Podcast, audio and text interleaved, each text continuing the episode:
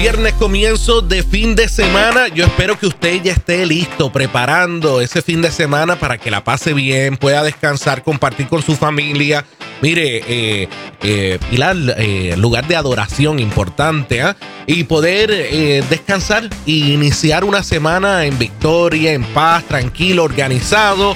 Hablando de organización y de cosas que tenemos que eh, equiparnos, en, eh, equipar ese burto de cosas para sobrepasar los desafíos. Para eso es este segmento que viene próximamente. Usted tiene que escuchar este temazo que ha estado trending en nuestras redes porque el- iniciamos el pasado eh, viernes hablando eh, que es un narcisista. Y mire, esto, hubo muchos comentarios y mucha gente pendiente eh, y diciendo, yo como que conozco a alguien así eh, o he escuchado algo de esto, qué, qué buena orientación. Bueno, cuéntame, Rafa. Este segmento está disponible, como dijo Kiara, para que puedas hacer contacto con él, repasar. Fíjate que una de las cosas más difíciles que tenemos en la vida es cortar Mm, con una relación con la cual hemos tenido vínculo y que con el pasar del tiempo nos damos cuenta que nos hace más daño que bien.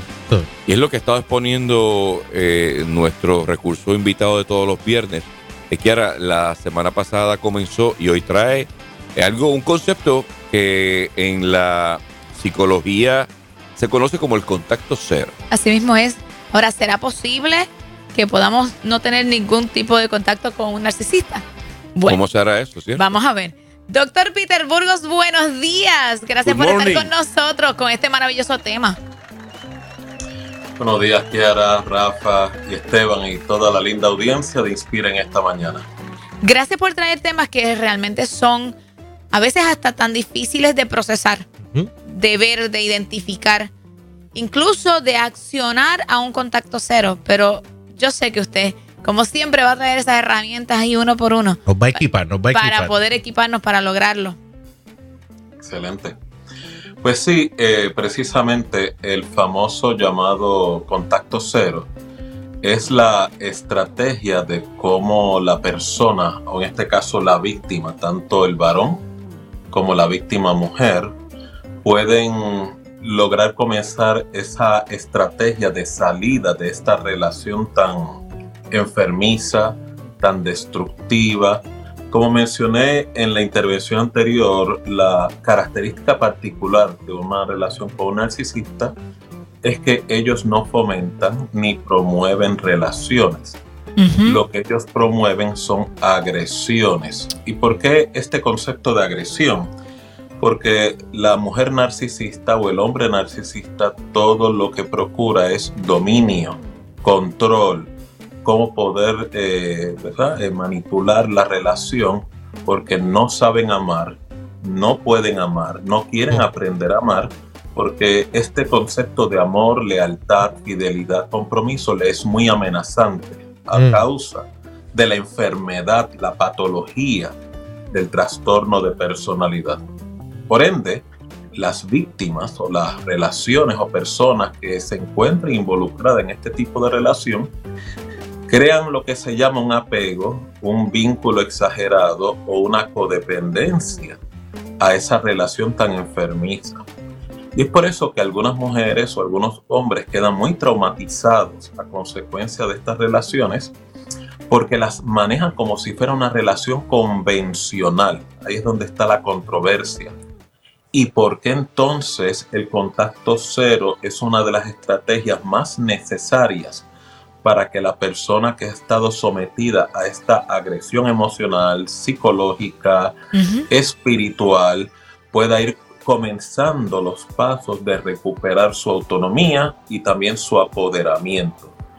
Y ahí es donde quiero compartir algunas herramientas en qué consiste este rompimiento, cómo se trabaja el poder desintoxicarme de esa relación y cómo poder fronterizarla, porque uno de los problemas de las víctimas es que tratan de pedirle un consentimiento o un mutuo acuerdo a su agresor o a su agresora para terminar la relación y eso nunca va a suceder.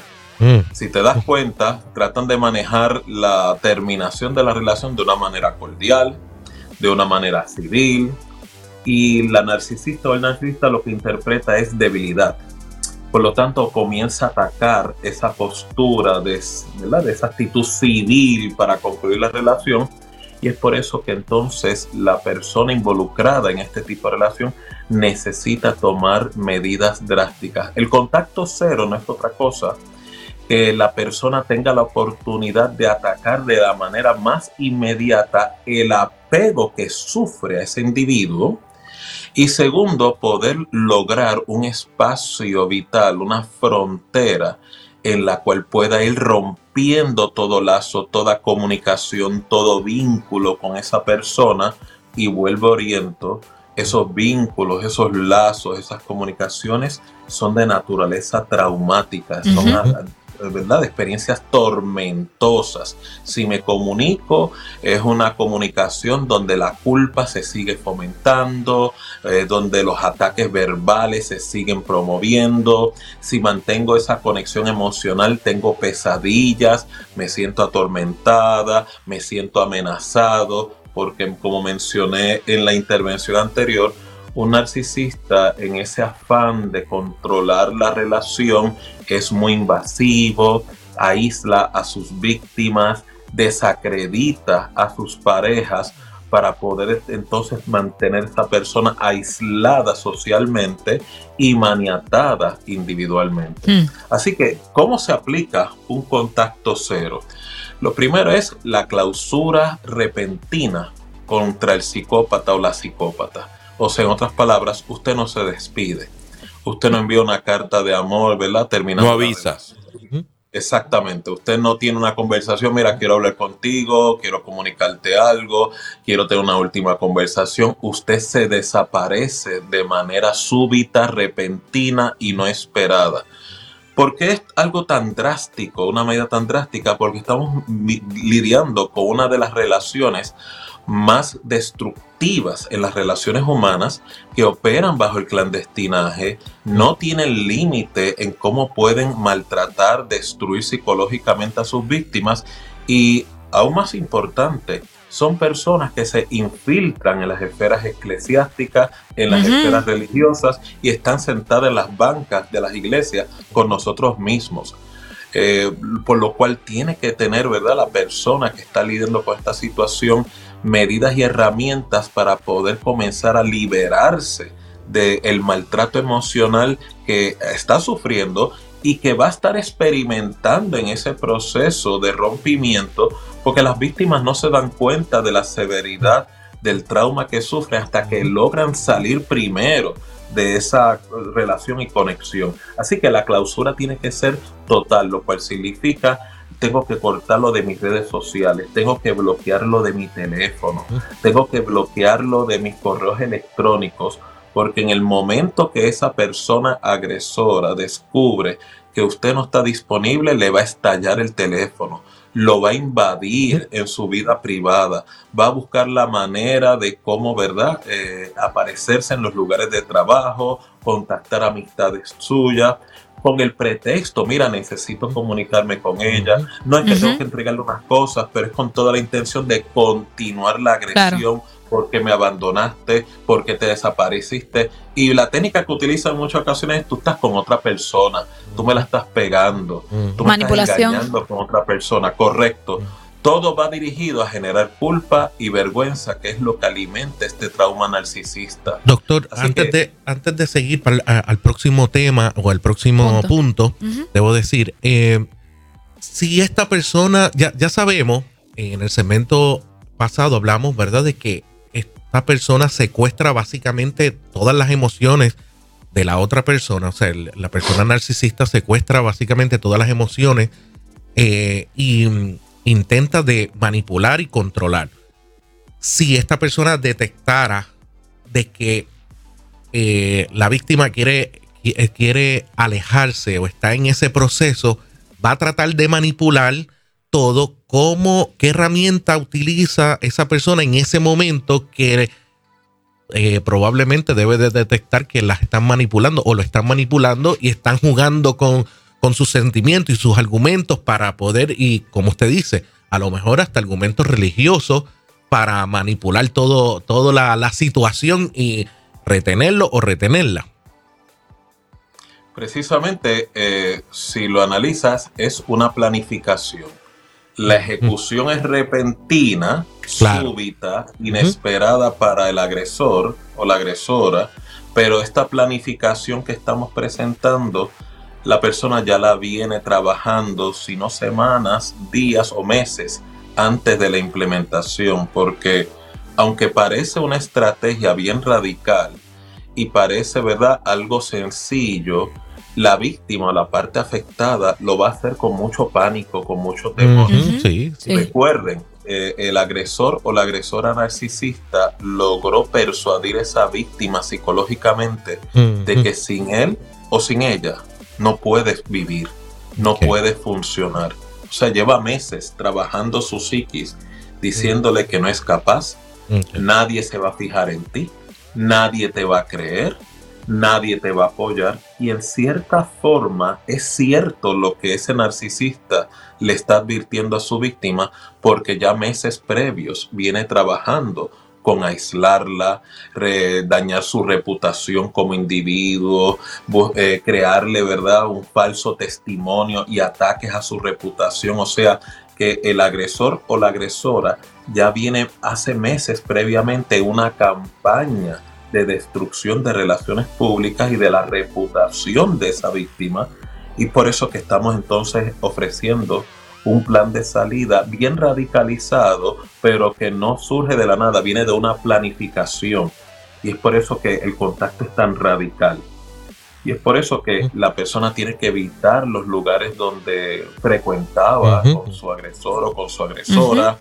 Tiene que inmediatamente liberarse de recuerdos como regalos, fotos, porque como mencioné en el programa anterior, los narcisistas no comienzan como agresores, comienzan como una novela romántica, Una, casi una fantasía, casi como algo fuera de lo normal solamente que a los 30, 45 días cambian la estrategia a una de control y agresión porque ya interpretan que tienen control sobre la persona. No lo recibas como amigo y procure reconectar con su círculo social que el narcisista o la narcisista le destruyó, sea familiares, amistades, amigos y amistades de la infancia, nuevos círculos sociales, porque estas personas operan mucho aislando a sus víctimas para que dependan de manera desesperada de su agresor. Entonces, cuando esta, esta persona se desconecta así radicalmente, como, como usted dice, eh, ¿con qué cosas de inmediato debe de ir trabajando con, eh, eh, con su interior, ¿verdad? recomponiendo todo lo que perdió durante ese tiempo y todas esas emociones y todos esos pensamientos. ¿Qué herramientas de inmediato le podemos dar a nuestra gente? Muy buena pregunta, Esteban. Lo primero que la víctima, sea varón o fémina, tienen que entender la culpa y la vergüenza que usted experimenta cuando rompe esta relación o fronteriza esta relación, no lo olvide. Es una culpa, es una vergüenza manufacturada, no es real. Usted lleva meses, si no años, que se le haya estado indoctrinando, por no decir lavándole el cerebro, de que usted no puede por sí misma, de que usted, él es la única persona o ella es la única persona que le va a amar como nadie jamás le ha amado y si se ha dado cuenta, usted no experimenta amor, sino infelicidad, experimenta culpa, se siente avergonzado, eh, los ataques verbales a su imagen corporal, de que usted, ¿verdad? Eh, nadie te va a querer, eres fea, mira qué mal te ves, mira que, ¿verdad? Que, que bruto, incompetente, todos esos epítetos y ataques inicialmente tenga esto claro, es un lavado de cerebro, no representa una característica real sobre tu estima, sobre tu persona. Por eso es que las personas que se zafan de este tipo de relaciones eh, se les hace bien difícil este contacto cero o poder salir y muchas veces experimentan recaídas, que significa vuelven a abrir la ventana de la comunicación con su narcisista y vuelven y caen la garra porque, como mencioné en el programa anterior, están conscientes de que es una relación que no les conviene, pero emocionalmente están atrapados. El contacto cero, y con esto concluyo, la verdadera intención es poder romper ese secuestro emocional que la persona sufre, ese apego enfermizo que sufre, que le han creado para que pueda recuperar lo que se llama la autonomía e independencia de criterio que fue destruida todos los meses y años que llevaba en la relación. Eh, pastor, eh, Rafa por acá, una en ese vínculo de lo que acaba de exponer eh, Esteban, que usted da una respuesta contundente. Tengo esta inquietud. Después que apliquemos esta recomendación que usted nos da para iniciar una nueva relación, ¿cuál debería ser el indicativo para saber que estoy listo? Para tal vez darme la oportunidad de experimentar lo que genuinamente usted ha compartido aquí, que es recibir afecto, eh, respeto, cariño, admiración por parte de la pareja?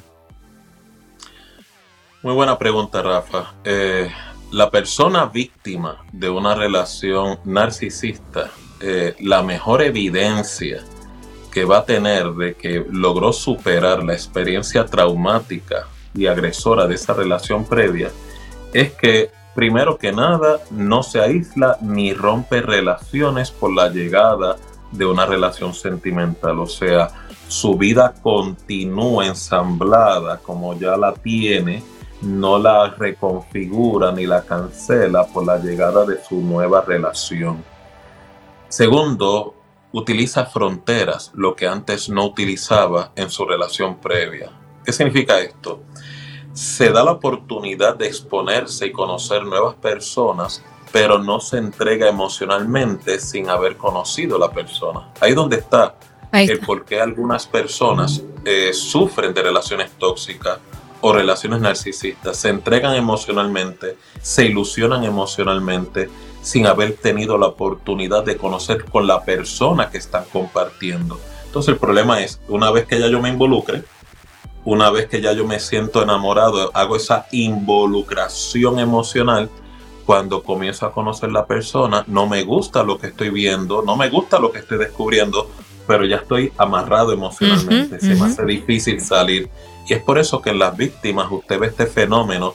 Yo veo las banderas rojas, yo conozco que no me conviene, sé que tengo que parar esta situación, tengo que detenerlo, pero no puedo. ¿Por qué? Porque emocionalmente está restada la relación.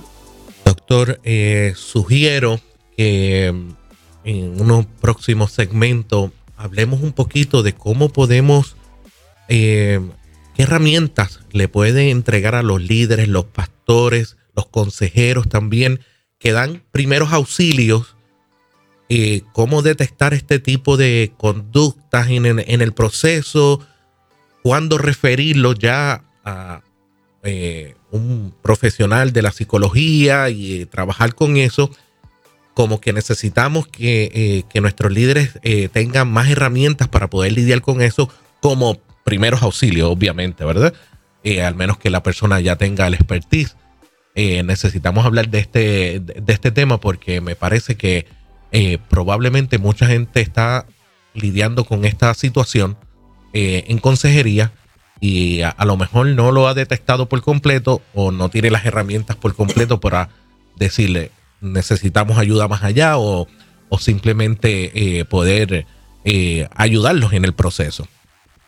Muy buena, muy buena idea, Esteban, porque particularmente en las esferas de iglesias, cuando las personas o el liderato o la comunidad está lidiando con una personalidad narcisista, es bien difícil poder distinguirlos porque operan, como mencioné en el programa anterior, con una apariencia de piedad. Nadie en el liderato se puede imaginar que estas personas tienen una doble vida, pueden operar de la manera que operan, pueden destruir de la manera que destruyen y si no tienen la precaución o la cautela, van escalando liderato porque la idea de ellos es superioridad la idea de ellos es poder lograr admiración, son bien histriónicos en ese aspecto.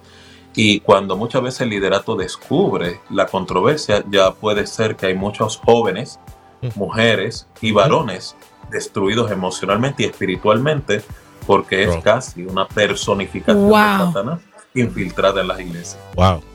Qué Por eso va a ser un tema, pero poderoso. Gracias, gracias, gracias, gracias, gracias, gracias por traer estos contenidos. Es lindo ver la audiencia escribiendo también, hablando de que es un excelente tema. Son cosas que necesitamos identificar todos los días y cómo salir, porque esto terminaría siendo como una adicción a esa persona, como un vicio, cómo se rompe. Correcto. Muy, bueno, muy, correcta tu, tu observación, Gracias, gracias. Bueno, nos vemos ya la próxima semana, doctor. ¿Cómo podemos conectar con usted, su teléfono para conferencias y invitaciones? Sí, doctor Peter Burgos Vega, el teléfono es el 787-967-3597 y nos puede localizar en nuestras redes sociales tanto en Facebook, YouTube, Instagram y aquí los viernes a las 7 de la mañana con una intervención exclusiva para Inspira 88.1. Gracias, doctor, por estar con nosotros. Lo bendecimos y lo esperaremos el próximo viernes, pero mire, con ansia. Usted repase este, eh, este video, este podcast lo vamos a poner en audio, lo vamos a poner en video. Está enlazado, o sea, en el, tema, en el en el, encabezado, está también el enlace del tema anterior. El tema anterior, ok. Para que puedan verlo. Ah, yo está aquí ahora poner las cosas demasiado fáciles. No, ese equipazo. Tenemos equipo y producción. Gracias, doctor. Bendiciones.